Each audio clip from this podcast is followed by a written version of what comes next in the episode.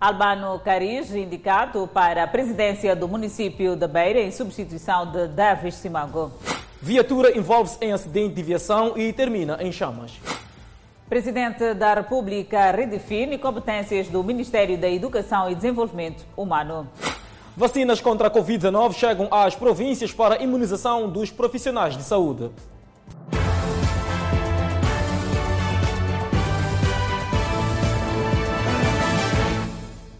Boa noite, bem-vindos ao Fala Moçambique. 57 estudantes de medicina na Universidade Eduardo Mondlane estão há 11 meses sem subsídio de estágio. Clemente, o grupo de estudantes juntou-se esta terça-feira de frente à Faculdade de Medicina para exigir o pagamento do referido subsídio. Disse que a medicina é o remédio para todas as dores humanas.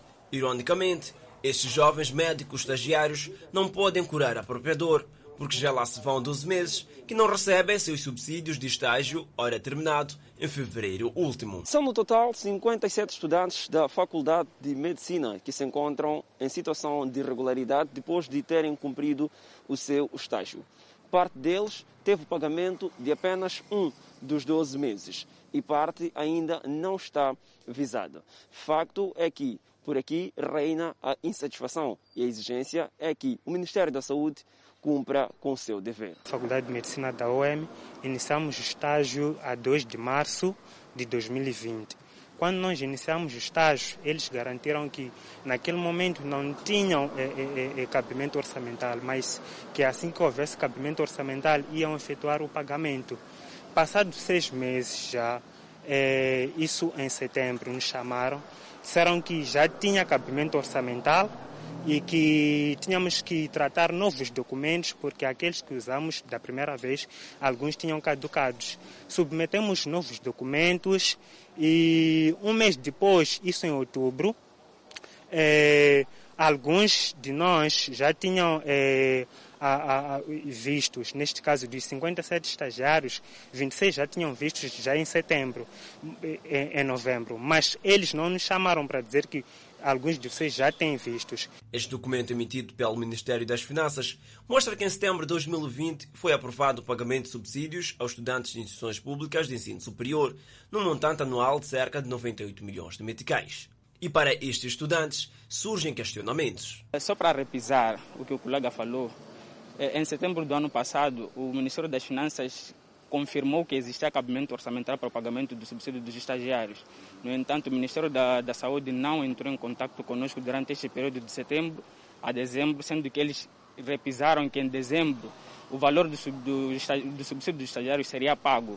Então, o que mais nos inquieta é, sabendo que este valor já estava disponível na conta do, do Estado para pagamento do subsídio dos estagiários e não foi pago, só foi pago o valor de janeiro do, de, deste ano, nesse caso de 2020, eh, onde é que foi parar o valor restante dos 10 meses em atraso. Com isso, permanece a exigência de pagamento de subsídios de estágios. Sim, a nossa proposta de solução é que eles visem o grupo todo de princípio, eu acho que é o primeiro ponto que tem que ser feito, visar, visar o grupo todo e depois, no entanto, pagarem-nos aquilo que nos é respectivo. Nós trabalhamos num ano extremamente complicado.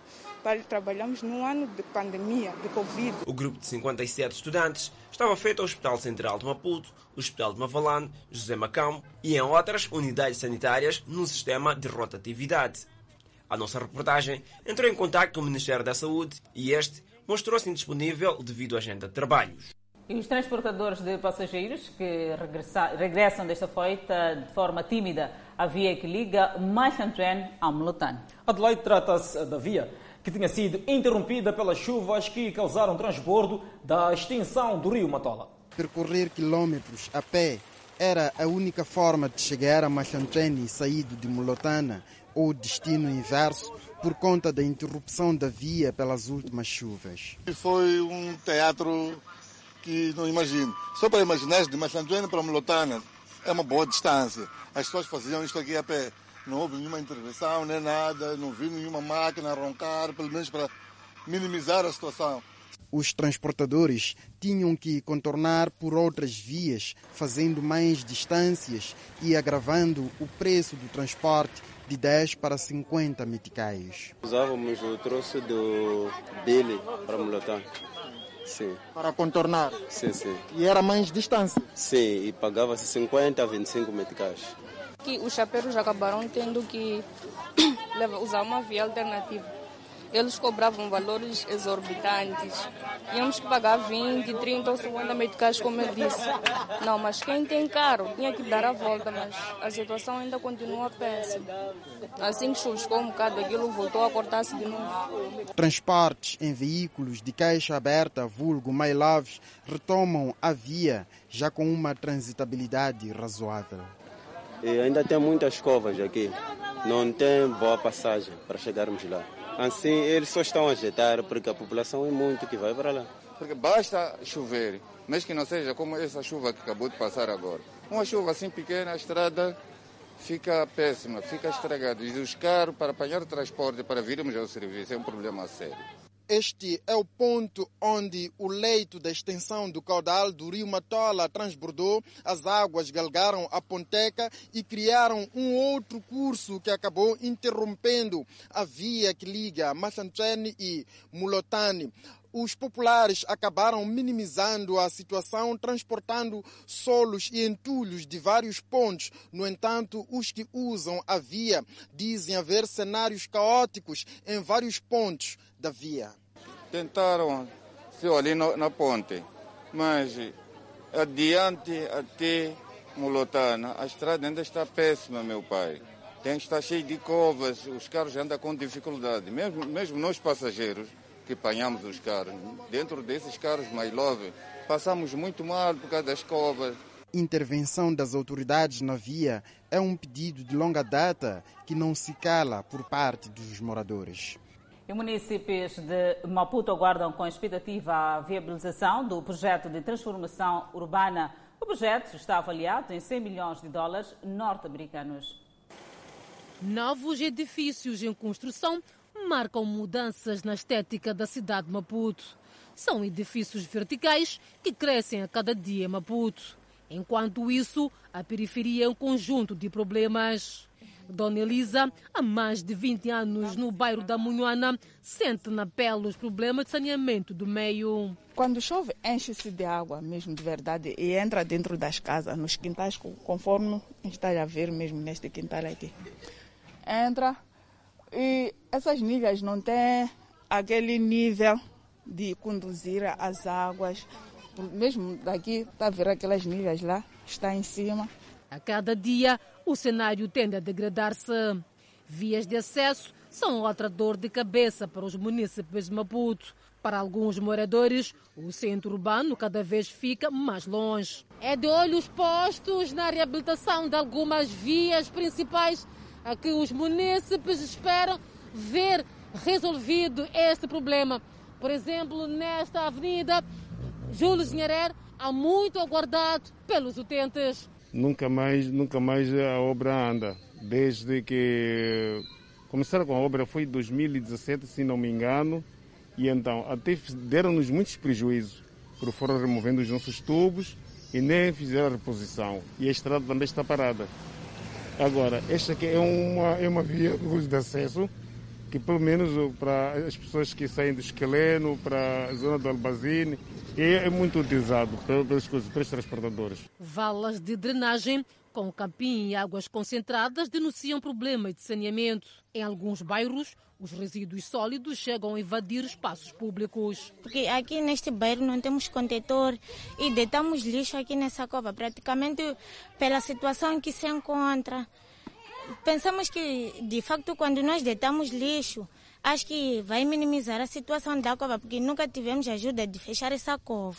Terminais de transporte, alguns são um verdadeiro martírio para os passageiros, como este da Costa do Sol. Em dias de chuva, sol ou vento, o relento é o único abrigo. Mas afinal, quais são as prioridades dos municípios? É viver com a água como se fosse um, uma coisa normal, né? mas não queremos. Não queremos. A nossa vontade era de ver isso aqui, pelo menos uma valeta coberta, né? E para resolver os problemas, o Conselho Municipal de Maputo conseguiu um financiamento de 100 milhões de dólares para melhorar a infraestrutura urbana. Vamos, com o apoio do Banco Mundial e outros parceiros, proceder à realização e construção de infraestruturas como vias de acesso, valas de drenagem, iluminação pública, pequenos sistemas de água e saneamento, equipamentos sociais e espaços públicos. O projeto, segundo a Edilidade, está plasmado no Plano de Desenvolvimento Municipal 2019-2023. Vamos agora falar de sinistralidade rodoviária em Tete. O veículo envolve-se num aparatoso acidente de viação e termina em chamas. Sinistro aconteceu pelas 12 horas desta terça-feira, ao longo da Estrada Nacional número 7, no bairro Samora Machel. Testemunhas contam que o carro circulava em alta velocidade e perdeu o controle e embateu contra outras duas viaturas que tiveram danos materiais ligeiros. E o carro que provocou o acidente pegou fogo e reduziu-se em cinzas. Revela-se ainda que, na ocasião, os bombeiros que se fizeram ao local do acidente conseguiram debelar as chamas, mas o carro já havia sido consumido pelo fogo. O condutor foi levado para uma unidade policial. No incidente não houve danos humanos. Seguimos com outras informações. Vendedores que antes exerciam as suas atividades no mercado de peixe, vulgo belenenses, na cidade de Nampula, ameaçam retomar a força esta quarta-feira, caso o espaço que lhes foi concedido anteriormente não seja entregue de forma pacífica. Com vassouras, ancinhos e pás, os vendedores do mercado de peixe na Pula arrancaram esta terça-feira com a limpeza das suas antigas bancas para a retoma esta quarta-feira das suas atividades antes interrompidas pela idilidade para dar lugar aos trabalhos de requalificação do mercado, que até então não foram concluídos. A decisão dos vendedores do mercado de peixe Volgo Belenense Zona Pula em voltar no antigo mercado surge pelo fato, supostamente, do atual mercado estar sem condições para albergar mais de 3 mil vendedores que, neste momento, dividem um pequeno espaço que está localizado bem perto deste ponto onde nos encontramos. São vendedores que, depois de terem sido retirados do local em alusão, vinham exercendo as suas atividades nas imitações da Avenida FPLM, um lugar que para os mesmos não dispõe de condições mínimas para a prática da atividade comercial. Passa o ano sem, sem virmos aqui. Por isso estamos aqui com essa população aqui, dizer que eles, nós queremos nosso mercado, retomar nosso mercado. Vimos que não, há, não vai ajudar ficar lá tanto tempo, todos os mercados 40 aglomerados. Então resolvemos limpar aqui, ver se podemos mudar para aqui. Dizem ter enviado vários expedientes ao consertar que acudem por lá para obter uma resposta satisfatória, mas tudo foi a água abaixo. Primeiro nós fomos ter com o variador dos mercados feira ele, nós fizemos uma sentada, nos encanou que a promessa dizia que daqui a uma semana iríamos voltar para o mercado. Realmente nós concordamos. Nos dizia que depois de fazer a alpendre cobrir, nós podíamos mutar, cobrir a alpendre e inaugurar a estrada, não, não voltamos. Tenho filhos, órfão do pai, é por isso que eu disse, é bom mercado, arranjar uma banca para meus filhos estudarem. O Conselho Autárquico de Nampula promete falar sobre o assunto oportunamente. Recordar que num passado recente, o edil de Nampula, Paulo Vahanle, veio tranquilizar os vendedores que iria dar continuidade com os trabalhos de melhoramento do local. A província de Manica recebeu uma parte do primeiro lote de vacinas contra a Covid-19. E o setor da saúde afirmou que a chegada das vacinas poderá reduzir o número de internamento dos pacientes com Covid-19. A vacina contra a Covid-19 chega à província de Manica. O acesso às vacinas resulta do primeiro lote adquirido na China. É um alívio para a província de Manica com a chegada de 8.430 vacinas. E as autoridades da província de Manica afirmaram que com a chegada das vacinas irá reduzir o número de internamento nos pacientes com a Covid-19. E a vacina tem uh, uma eficácia para a prevenção de contrair o coronavírus em 80%, mas uh, tem uma eficácia para evitar o desenvolvimento de uma doença grave ou uma doença que requer hospitalização em quase 100%, que é uma notícia muito boa, porque com isso nós vamos reduzir, se não eliminar o número de internamentos por coronavírus na nossa província. Um processo que está bem encaminhado, admite o secretário de Estado na província de Manica, que reforça que o grupo prioritário são os profissionais de saúde que estão na linha da frente no combate à doença. Esta vacina vai abranger 4.090 e dos profissionais da saúde. Significa que não é uma vacina para a população. Nós temos o plano já eh, feito para a distribuição da vacina. A partir de amanhã vamos levar a vacina para os sedes as sedes distritais e depois vamos também iniciar amanhã a, a formação dos funcionários que vão administrar a vacina. Nós queremos apelar a todos os funcionários da saúde para aderirem a esta vacinação, porque é uma primeira fase que nós temos que ter para a prevenção da Covid-19. A primeira dose de vacinação irá decorrer nos dias 8 a 12 no Hospital Provincial de Chimoio. Os proprietários de restaurantes e bares querem que o governo recue das medidas restritivas contra a Covid-19, principalmente no horário estabelecido para o fecho dos estabelecimentos. Há poucos dias de mais uma comunicação do Presidente da República Nação, onde Felipe Nunes poderá anunciar o agravamento ou relaxamento das medidas restritivas para conter a propagação da pandemia da Covid-19 em Moçambique, alguns proprietários dos restaurantes e bares na cidade de Maputo ameaçam fechar as portas. Primeiro, nós não somos a Europa. Uh, o fechar às 20 e ter o pessoal todo em casa às 21, sem condições de transporte, não é viável de ninguém. Há outra coisa, nós, por mais que tenhamos, não é o restaurante que traz a epidemia e fechar um restaurante às 20 horas sem pensar nas consequências de, de salários, despesas e tudo e do povo, eu acho que é errado. Não temos tido negócio. Com as novas medidas, o fluxo reduziu drasticamente. Pelamos ajuda do governo. Com a restauração e serviços similares acumularem prejuízos, uma das saídas encontradas pelos proprietários passa por reduzir o número de trabalhadores ou pagar 75% do salário dos poucos trabalhadores ainda no ativo. É mais ou menos este cenário que se vive um pouco por todos os restaurantes a nível da cidade de Maputo. Quase que nenhum cliente faça a estes locais por conta das medidas restritivas impostas pelo Presidente da República quando o seu último anúncio à nação, quando apertou com as medidas restritivas por conta da evolução dos novos casos da pandemia da Covid-19.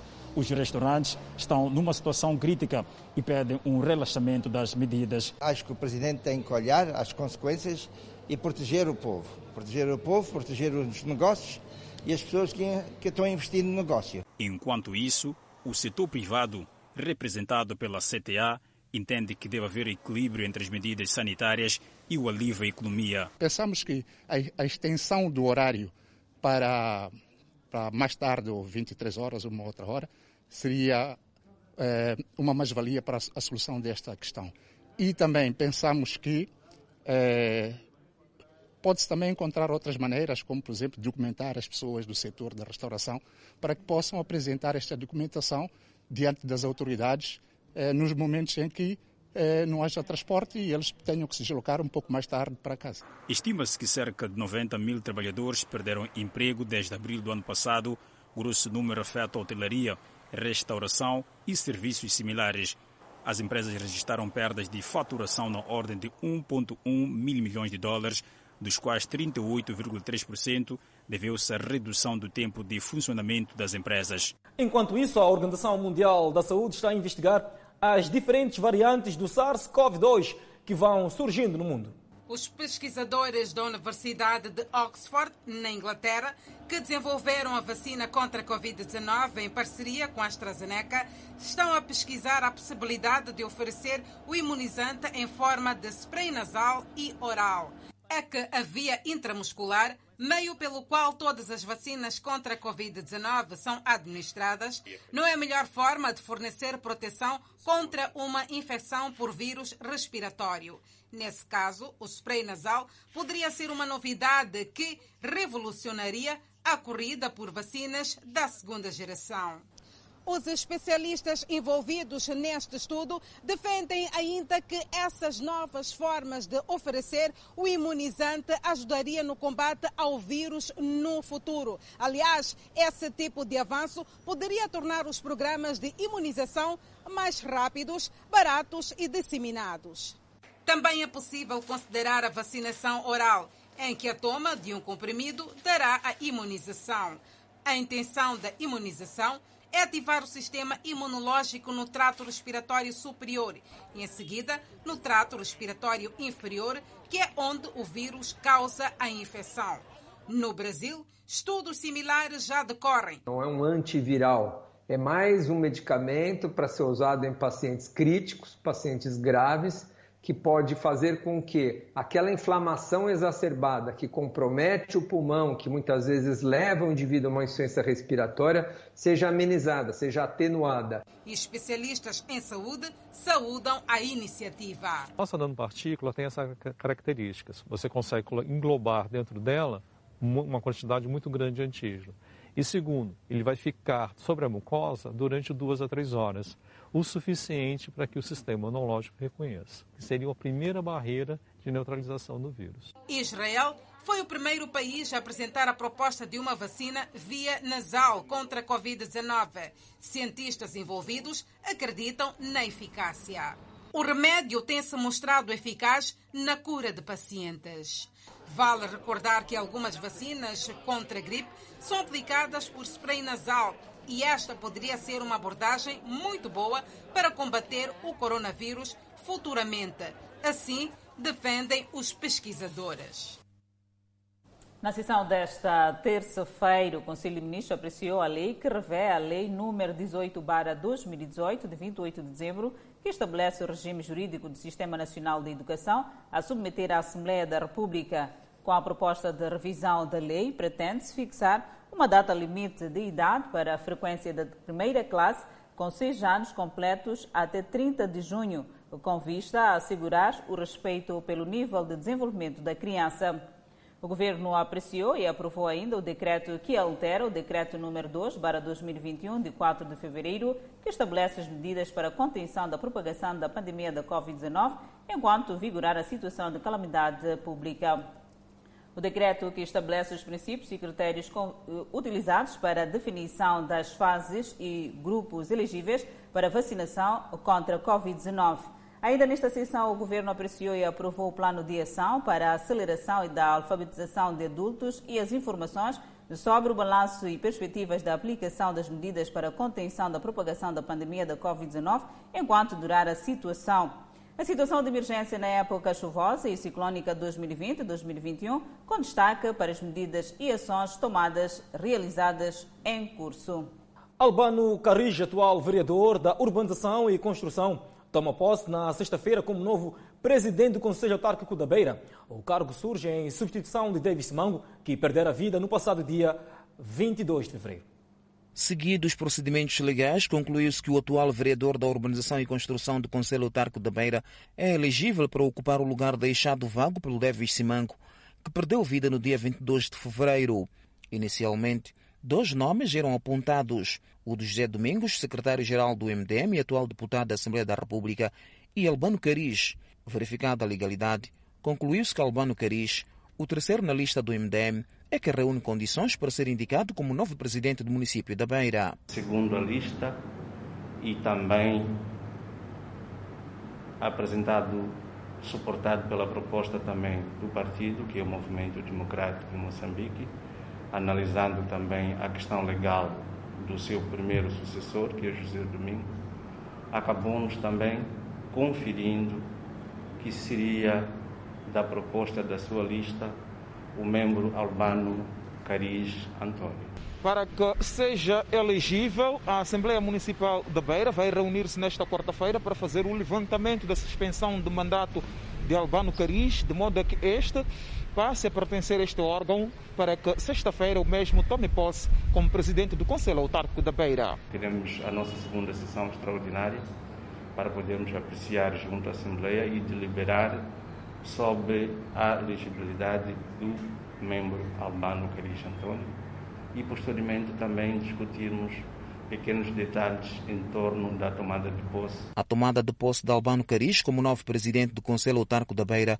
está marcada para sexta-feira, dia 5 de março. A Assembleia Junta da Administração Estatal está neste momento reunida para apreciar as propostas de como é que será as cerimônias oficiais da tomada de posse do novo presidente do Conselho Municipal da Beira, que terá lugar na sexta-feira desta semana, que coincidirá com o nono dia dos dez dias legais previsto pela lei. Devido à pandemia da Covid-19, a cerimônia de tomada de posse de Albano Caris como novo presidente do Conselho Autarco da Beira será restrita a 50 pessoas.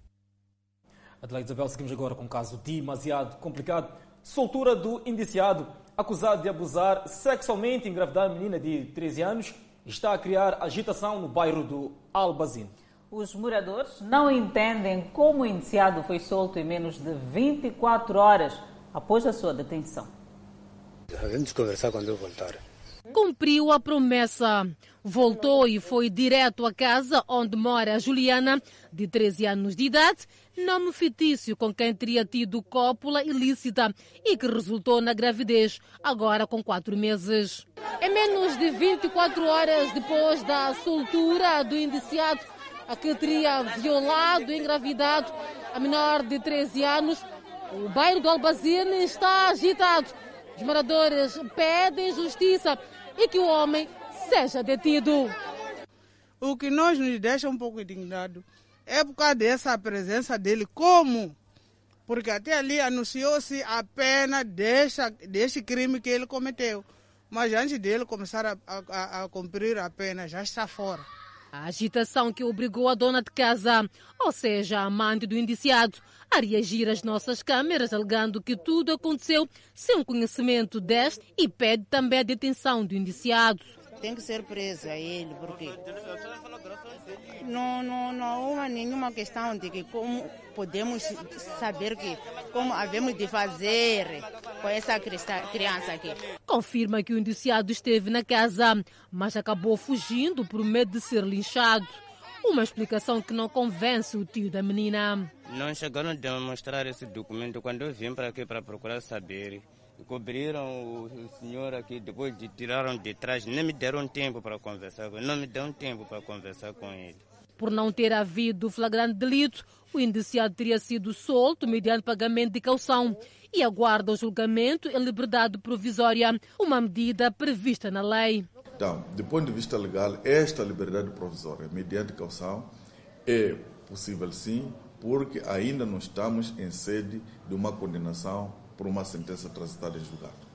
Indiciado a solta e traumas para a menina que viu a infância interrompida. Até mulheres crescidas, quando são violadas, automaticamente ganham como é que eu vou dizer, uma, um pouco de raiva com a criança que vai nascendo. Acabamos criando porque é um filho, mas no fundo, no fundo, como não é desejado, acabamos não tendo muito amor com, esse, com, com, com, com, com, com esta criança, né? Então, mas ela é de 13 anos. O repúdio aos abusos sexuais sobe de tom. Então, é uma situação muito preocupante e delicada que precisa de ser vista como especial. Como especial no sentido de que precisamos de ter pessoas pilares da administração da justiça, sensíveis a esse olhar, tendo em conta o tipo legal de crime, o espaço onde ocorre, é de difícil prova.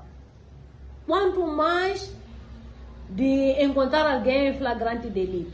Enquanto isso, Albazine aguarda com expectativa o desfecho deste caso.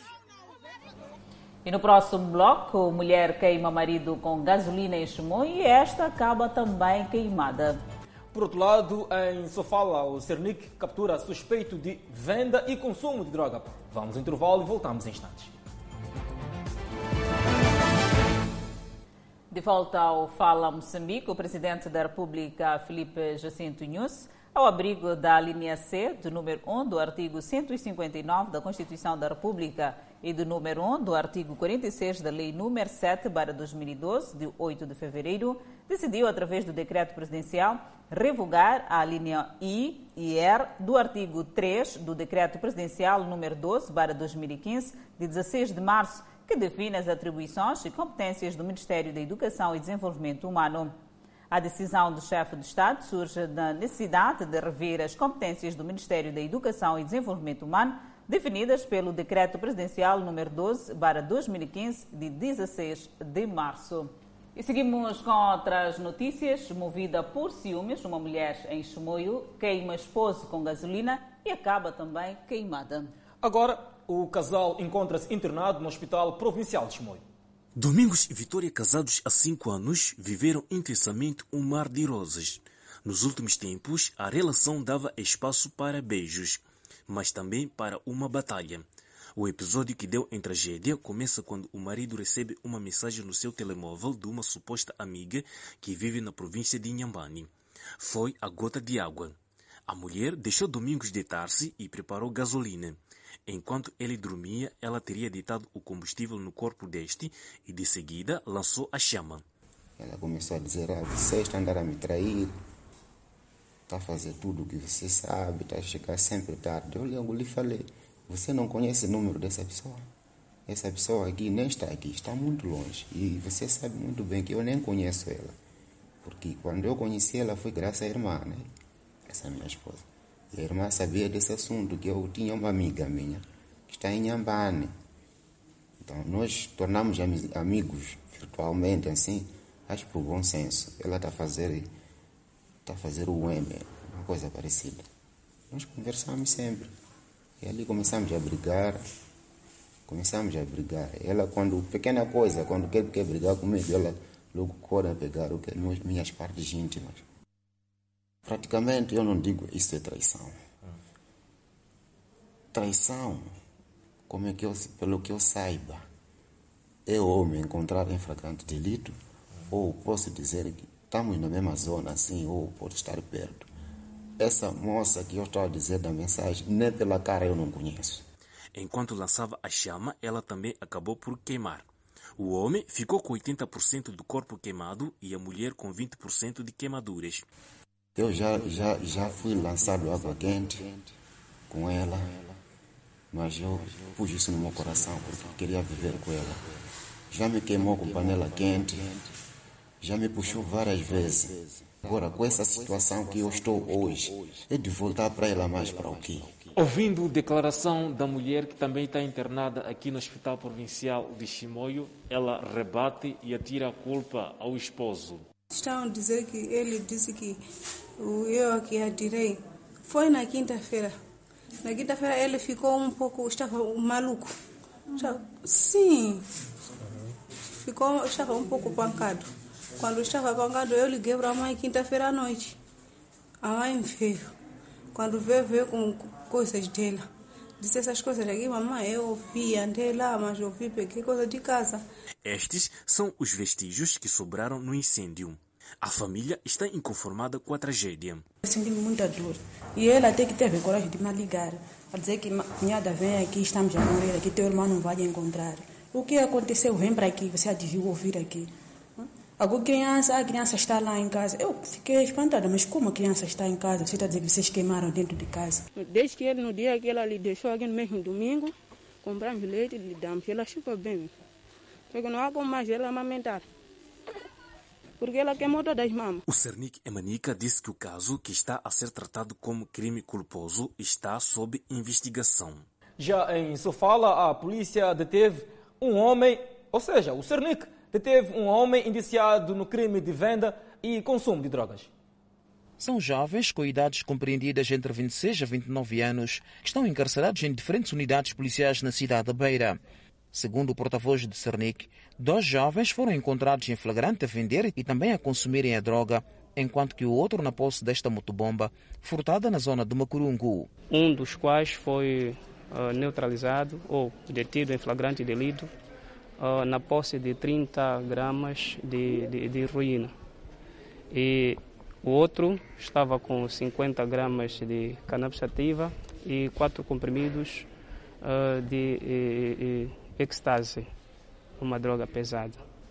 E o terceiro indivíduo foi também detido em flagrante delito depois de, eh, com, sua, com seu comparsa Monte, terem uh, ido ao, ao Instituto pertencente à, à Direção Provincial de Obras Públicas e, por escalonamento, introduziram-se no quintal ou no recinto e, e, e subtraíram a, a motobomba. Os indiciados admitem a prática dos crimes de que são acusados. Eu estava a fumar eh, suruma.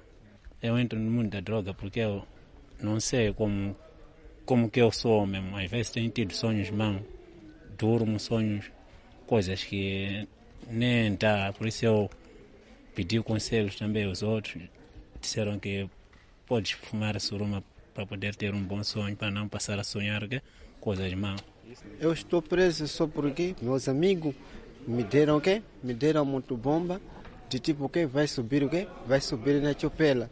Então, vai no sítio X, vai até na autoestrada, para aí, nos espera aí. Depois nós vamos aparecer. Depois eu fiz a questão só de adiantar com a muito bomba até no autoestrada. O porta-voz dos Serviços de Investigação Criminal em Sofala garantiu estar em curso trabalhos visando a captura dos outros elementos do grupo que estão ao monte. Seguimos para Inhambane, onde estão detidos no distrito de Umuine dois indivíduos iniciados de vandalizar sistema de água para roubo de painéis solares. Quando se pensava que a comunidade de Pembe, no distrito do Umini, já havia resolvido o problema de falta de água, depois da vandalização do sistema em 2018 por miliantes a fim de roubarem painéis, o cenário voltou a repetir-se esta semana. Estes dois indivíduos estão detidos desde domingo nas celas da PRM Umini, indiciados de roubo destes 10 painéis. Segundo explicam, saíram de Maputo a mando do seu patrão para roubar este equipamento de produção de energia. Os mesmos explicam que o referido mandante foi quem montou estes painéis naquele local. Ele nos convidou para vir eh, levar os painéis que estavam lá. Ele veio lá em 2019, é quando nós estávamos lá a trabalhar desde... Vocês são de Maputo? Sim. Não saíram de Maputo? Sim. Saíram de Maputo para vir roubar painéis aqui? Sim. Onde é que queriam vender os painéis?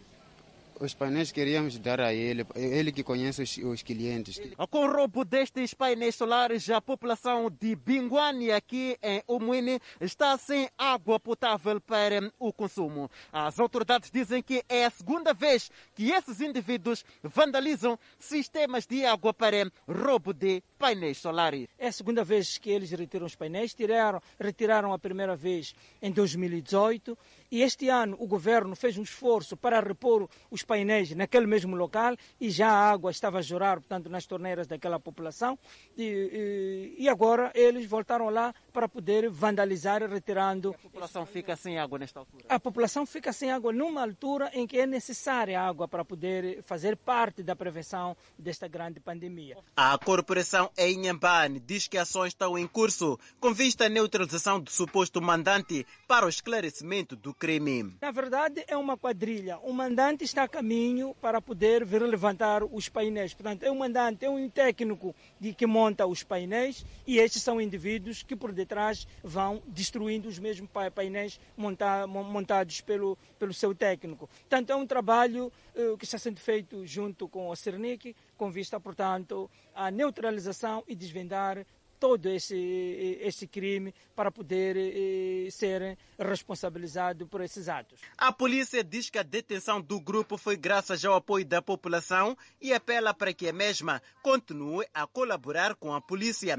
na denúncia em casos de registro de movimentos estranhos. O Ministério da Justiça pretende harmonizar o direito formal ao uso e costumes da resolução de conflitos. Com efeito, foi hoje lançado o estudo das normas, práticas e resolução de conflitos em Moçambique. A legislação vigente no país data desde a era colonial e, até certo ponto, está inconformada com a realidade atual, sobretudo na resolução de conflitos ao nível das comunidades, onde estes têm sido dirimidos localmente com recurso aos hábitos, usos e costumes que muitas vezes não encontram enquadramento na justiça formal. Estes factos, por vezes, entram em choque com o ordenamento jurídico. Para sanar estas lacunas, o Ministério da Justiça, Assuntos Constitucionais e Religiosos lançou um estudo que vai se ocupar na investigação das normas, práticas e resolução de conflitos no país, bem assim acesso à justiça. O Programa Quinquenal de Governo 2020-2024 assegura uma justiça ao alcance de todos, mais próxima e justa, com enfoque na efetividade dos direitos, deveres e liberdades fundamentais do cidadão e na promoção de maior acesso à justiça e ao direito.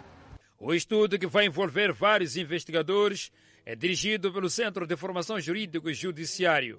A primeira fase foi um estudo exploratório que foi feito nas províncias de Nampula, Cabo Delgado e Niassa uh, para fazer o levantamento etnográfico das normas, costumes, hábitos uh, e práticas culturais das nossas comunidades e uh, fazer também o levantamento da conflitualidade, tentar perceber como é que as comunidades resolvem os seus conflitos. E o Distrito de Choque torna-se assim o epicentro de um estudo que irá percorrer comunidades de 30 distritos em três anos. E não é por acaso.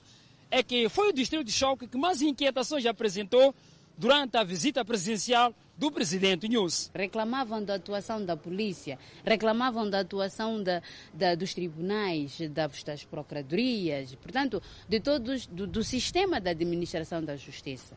Sua Excelência, portanto, é, no âmbito do princípio da interdisciplinaridade dos poderes, articulou com o sistema da administração da justiça e exigiu que resolvessem esses problemas das comunidades. Espera-se que os resultados do estudo venham enriquecer o currículo na formação dos magistrados e melhorar a criação de leis que se adequem à realidade nacional rumo à legislação tipicamente moçambicana. Da formação, o Centro de Formação Jurídica Judiciária é uma instituição que prepara, qualifica, forma, capacita todos os operadores da, da justiça.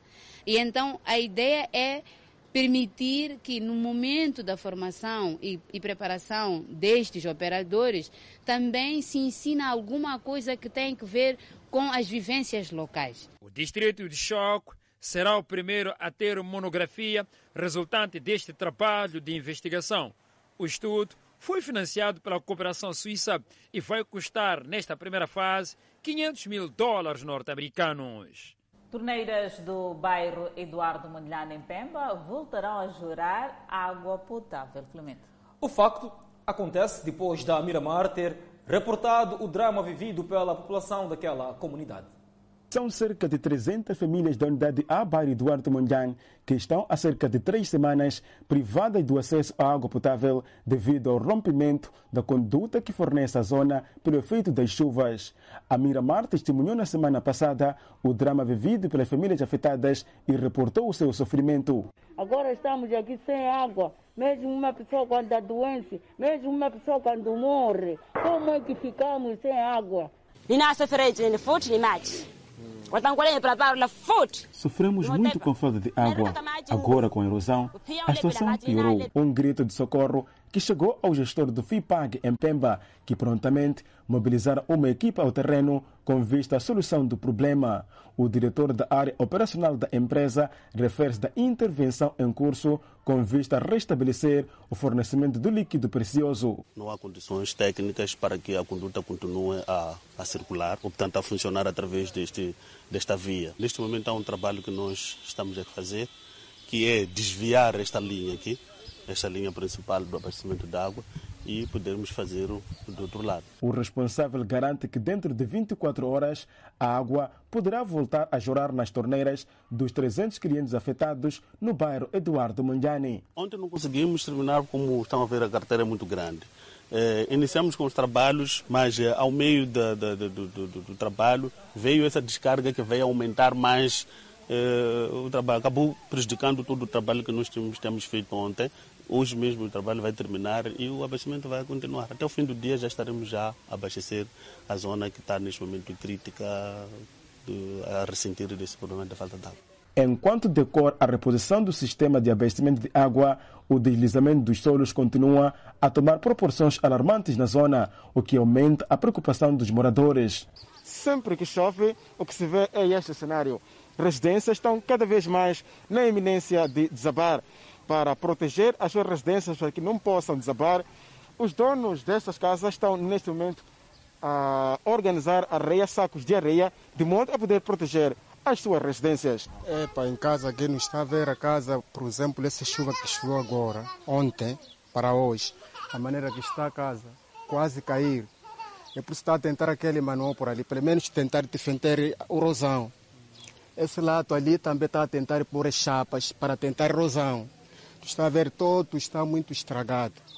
Mas, epa, nós não, não, tem, não tem maneira para fazer. Eu pediria muito e o bastante que o governo vesse a situação, que nos apoiasse pelo menos a tentar fazer uma drenagem compatível. Mais um recorde, Clemente Carlos. Moçambique registra mais 1.384 recuperados da Covid-19. E é bem a propósito deste assunto que a Organização Mundial da Saúde quer travar as diferentes mutações que o coronavírus vem sofrendo. Vamos ao intervalo e voltamos com mais detalhes. De volta ao Fala Moçambique e seguimos com a evolução da Covid-19.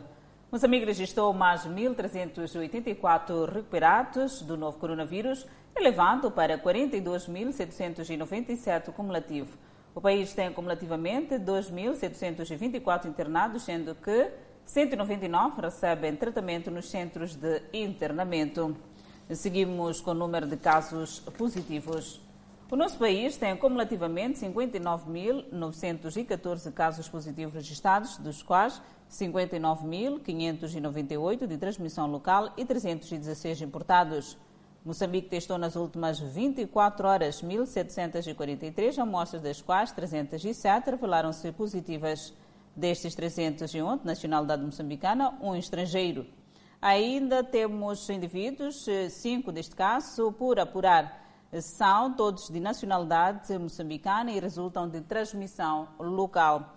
Há registro de mais 12 mortes, elevando para 665 as vítimas mortais. Moçambique tem 16.448 casos ativos da pandemia viral. E por falar na pandemia viral, a Organização Mundial da Saúde, OMS, está a investigar as diferentes variantes do coronavírus, de modo a travar a respectiva propagação. A Covid-19 continua a fazer novos contágios no mundo e ainda a ceifar a vida da população, muito graças a novas estirpes que foram surgindo. A Organização Mundial da Saúde, embora com capacidade limitada, quer investigar a fundo as novas variantes do vírus para perceber de facto de onde vêm. Dados revelam que há mais de 600 mil mutações do novo coronavírus que surgiram através de vários países. Michael Ryan, diretor de emergências sanitárias da OMS, salientou que seria prematuro falar do final da pandemia, alertando que este vírus voltará se o mundo permitir. A Organização Mundial da Saúde foca-se agora em reduzir a transmissão do vírus para que não surjam mais variantes e para reduzir as hospitalizações e as mortes. A OMS continua a insistir na ideia de se planear bem o desconfinamento e de se seguir com as medidas de prevenção da Covid-19 sem baixar a guarda. O diretor-geral da Organização Mundial da Saúde, Tedros Adhanom Ghebreyesus, informou que na semana passada registrou-se o primeiro aumento de casos positivos após seis semanas de descidas. Tedros Adhanom Ghebreyesus admitiu que esta subida das infecções pode estar relacionada com o relaxamento nas medidas de saúde pública com as novas variantes ou porque os cidadãos estão a baixar a guarda. Ainda na página internacional, e para falar de medidas de confinamento, portugueses desrespeitam medidas em meio à crise da Covid-19. As temperaturas amenas e o dia de sol foram convidativos a passeios ao ar livre. Só no sábado, quase 4 milhões de portugueses irão à rua, um número que deverá também ter-se repetido no domingo. Os dados são da consultora PSE, que tem vindo a medir a mobilidade dos portugueses. A consultora contabiliza todo o tipo de deslocações, sejam a pé ou em transportes. Depois de um período inicial em que as saídas de casa sofreram um decréscimo significativo, os portugueses estão não só a voltar à rua, como a fazê-lo mais vezes e por períodos de tempo mais prolongados. O passado sábado foi o mais movimentado até agora, desde que o ano de 2021 começou e corresponde a uma tendência crescente de desconfinamento por parte dos portugueses. Em termos de género, são as mulheres que ficam mais em casa, já as classes mais baixas são as que saem mais à rua. Na última sexta-feira foram à rua quase 6 milhões de pessoas, o que equivale a 75% das que circulavam habitualmente neste dia da semana antes de surgir a Covid-19. Ou seja, só se registrou uma redução de 25% relativamente aos tempos de normalidade. Segundo a consultora, os estudos internacionais apontam para uma necessidade de baixar pelo menos 40% das deslocações para causar algum impacto na pandemia. Importa destacar ainda que a pandemia já causou mais de 2,5 milhões de mortos em todo o mundo. Mais de 113 milhões 758 mil 510 casos de infecção foram oficialmente diagnosticados desde o início da pandemia, dos quais pelo menos 69 milhões 695 mil e 100 foram considerados curados. Os números têm por base relatórios diários das autoridades de saúde de cada país e excluem revisões posteriores. No sábado, foram registrados mais 8.713 óbitos e 395.666 novos casos em todo o mundo. Os países que registraram o maior número de novos óbitos nos seus relatórios foram os Estados Unidos da América, com 1.849 mortes, Brasil com 1.286 e o México com 783. Os Estados Unidos da América são em números absolutos, o país mais afetado em termos de mortes e casos, com 511.998 mortes para 28.554.688 casos de infecção pelo novo coronavírus, segundo a contagem feita pela Universidade Johns Hopkins. Depois dos Estados Unidos, os países mais afetados são o Brasil, com 254.221 mortes e 10.517.232 casos. O México, com 185.257 mortes, 2.084.128 casos. A Índia, com 157.051 mortes, 11.096.731 casos. O Reino Unido, com 122.705 mortos, 4.170.519 casos. Entre os países mais afetados, a Bélgica é o que reporta o maior número de mortes relativamente à sua população, com 190 mortes por 100 mil habitantes, seguida pela República Checa, com 190, Eslovénia, com 185, Reino Unido, 181 e Itália, 161. A Europa totalizou 850.906 mortes para 37.517.951 casos. A América Latina e Caraíbas, 676.702 mortes, correspondentes a 21.320.087 casos. Estados Unidos e Canadá, 533.947 mortes, resultantes de 29.418.237 casos. Ásia, 256.035 mortes, em resultado de 16.114.471 casos. Médio Oriente, com 104.046 mortes. 5.465.808 casos. Oceânia, 949 mortes. Face aos 32.344 casos. No continente africano, o número de novos contágios e mortes tem revelado uma subida nos últimos tempos, muito devido às novas variantes, principalmente a sul-africana. O continente já registrou um total de 103.490 mortes e 3.889.614 casos. Desde o início da pandemia, o número de testes realizados aumentou drasticamente e as técnicas de rastreamento melhoraram, levando a um aumento de infecções declaradas. O número de casos diagnosticados, no entanto, reflete apenas uma fração do total real de contaminações, com uma grande proporção dos casos menos graves ou assintomáticos ainda não detectados. E no próximo bloco foram libertas medidas sequestradas semana passada na Nigéria. Na Turquia, o governo vai relaxar algumas medidas restritivas à Covid-19. Vamos ao intervalo, voltamos com mais detalhes. De volta ao Fala Moçambique, centenas de meninas sequestradas por homens armados de uma escola no norte da Nigéria na semana passada já estão em liberdade. As 279 crianças estão saudáveis e felizes, disse o comissário da polícia do estado de Zamfara, Abuto Yaro, nesta terça-feira. Yaro disse que um processo de paz liderado pelo governo resultou na libertação das meninas.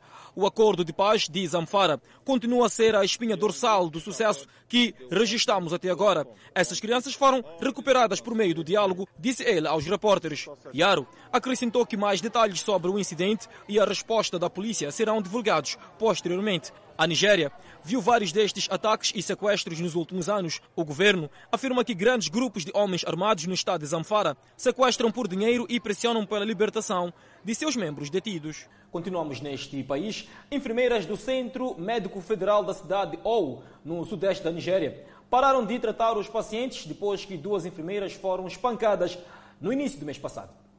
Parentes de um paciente com Covid-19 falecido agrediram as enfermeiras do plantão. Uma enfermeira teve seu cabelo arrancado e sofreu uma fratura. O segundo foi espancado até entrar em coma.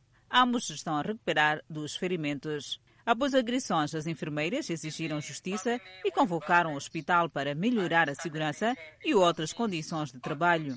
Quase duas semanas se passaram antes que eles voltassem ao trabalho. O ataque na Nigéria foi apenas um de muitos profissionais de saúde em todo o mundo durante a pandemia da Covid-19. O novo relatório da Insecurity Insight, com sede em Genebra e do Centro de Direitos Humanos da Universidade da Califórnia em Berkeley, identificou mais de 1.100 ameaças ou atos de violência contra profissionais de saúde e instalações no ano passado. Os pesquisadores descobriram que cerca de 400 desses ataques estavam relacionados à Covid-19, muitos motivados por medo ou frustração ressaltando os perigos que cercam os profissionais de saúde no momento em que são mais necessários. Profissionais de saúde, médicos, cirurgiões e paramédicos há muito enfrentam lesões ou intimidações do trabalho, especialmente em zonas de conflito. Nos Estados Unidos, por exemplo, os pesquisadores contaram cerca de uma dúzia de ameaças aos profissionais de saúde no ano passado. Vários incidentes envolveram ferimentos ou prisão de médicos de rua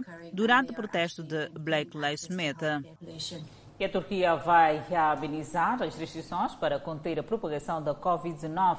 Em dezenas de províncias onde as taxas de infecção estão baixas, anunciou o presidente Recep Tayyip Erdogan na última segunda-feira. Restoran, lokanta, cafeteria, Erdogan disse que cafés e restaurantes poderão reabrir com metade da capacidade entre 7 e 19 horas em todas as regiões, exceto 17 de alto risco.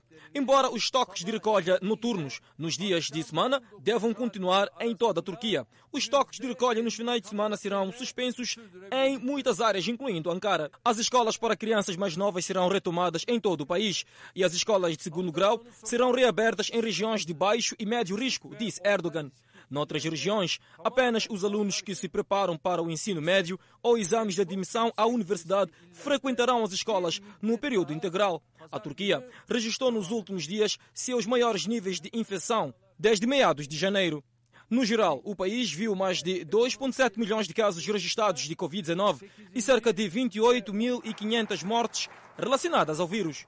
O Iraque recebeu sua primeira encomenda de vacinas contra o coronavírus nas primeiras horas desta terça-feira. Um avião C-130 da Força Aérea Iraquiana pousou em Bagdá com 50 mil unidades de Sinopharm da China. O Iraque está a enfrentar uma segunda onda de vírus com um total de novos casos diários, mais de 3 mil esta semana. Junto com a injeção da Sinopharm, o Iraque também aprovou as vacinas Pfizer e AstraZeneca. Mas muitos iraquianos estão irritados com a lentidão do governo em garantir o início da inoculação. Os especialistas estão preocupados que o novo aumento das infecções possa ser agravado pela visita do Papa ao Iraque no final desta semana, um evento que deve atrair grandes multidões. Na segunda-feira, o Ministério da Saúde do Iraque relatou 3.599 novos casos e 22 mortes, elevando o total de casos confirmados para pouco menos de 700 mil, com um total de 13.428 mortos. Seychelles disse que espera alcançar imunidade de rebanho contra o coronavírus até meados de março, o que o tornaria uma das primeiras no mundo a obter uma proteção tão ampla. A imunidade do rebanho ocorre quando um número suficiente de pessoas tem imunidade, seja por vacinação ou infecção anterior, para impedir a disseminação descontrolada do vírus. Isso significa que o vírus não salta mais facilmente de uma pessoa para outra, ajudando a proteger aqueles que ainda estão vulneráveis a contraí-lo. O presidente Walver Ramakalawa disse que até meados de março a nação insular terá vacinado 70 mil pessoas, ou 70% de sua população. O país deverá então poder abrir aos turistas, acrescentou.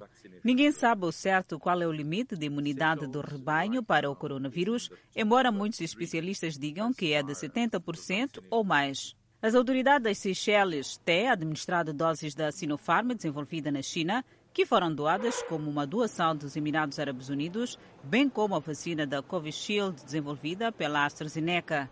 Ramakalawa diz que é essencial que os países ricos ajudem os países mais pobres a adquirir vacinas. As Seychelles registraram mais de 2.600 casos da Covid-19 e 11 mortes. Convidamos a um breve intervalo, mas antes a previsão para as próximas 24 horas. No norte do país, Pemba 30 de máxima, Lixinga 26 de máxima, Nampula 30 de máxima. Seguimos para o centro do país, Tete com uma máxima de 33, Limano 27, Chimoio 26, Beira 30. Vilanculo também com 30 de máxima. Inhambane segue com 30 de máxima. Xaixai 29 de máxima, mais dois para Maputo com 31 de máxima, 21 de mínima. De volta à última parte do Fala Moçambique, o Monte Sinabung entrou em erupção e expeliu materiais vulcânicos e cinzas quentes no norte de Sumatra, na Indonésia. O vulcão estrondoso no oeste da Indonésia na terça-feira desencadeou uma avalanche de nuvens escaldantes por suas encostas perto da cidade de Caro. As autoridades estão a monitorar de perto o Monte Sinabung, em Sumatra, uma das principais ilhas da Indonésia, depois que sensores detectaram a atividade crescente nas últimas semanas. O vulcanologista Ling Kuznad diz que as nuvens de cinzas quentes viajaram 5 quilómetros a sudeste. As autoridades aconselharam os moradores a ficarem a 5 quilómetros da entrada da cratera e devem estar cientes do perigo da lava, disse a agência. O Ministério dos Transportes disse que as viagens aéreas não foram afetadas pelas cinzas até agora. Não houve vítimas na erupção, disse Kuznade, um oficial no posto de monitoramento de Sinabung. As autoridades afirmaram que as aldeias fora da zona vermelha não correm perigo imediato. Sinabung está entre os mais de 120 vulcões ativos na Indonésia, que está sujeita a turbulências sísmicas devido à sua localização no Anel do Fogo do Pacífico, um arco de vulcões e falhas geológicas que circundam a bacia do Pacífico. Cerca de 30 mil pessoas foram forçadas a deixar suas casas nos arredores de Sinabung nos últimos anos. O Sinabung, de 2.600 metros, ficou adormecido por quatro séculos, antes de explodir em 2010, matando duas pessoas. Outra erupção, em 2014, matou 17 pessoas, enquanto sete morreram numa erupção em 2016. Um dos dois vulcões atualmente em erupção na Indonésia tem voltado à vida esporadicamente desde então. O Fala Moçambique fica por aqui. Obrigada pela atenção dispensada. Grato de coração pela preferência e nós voltamos amanhã.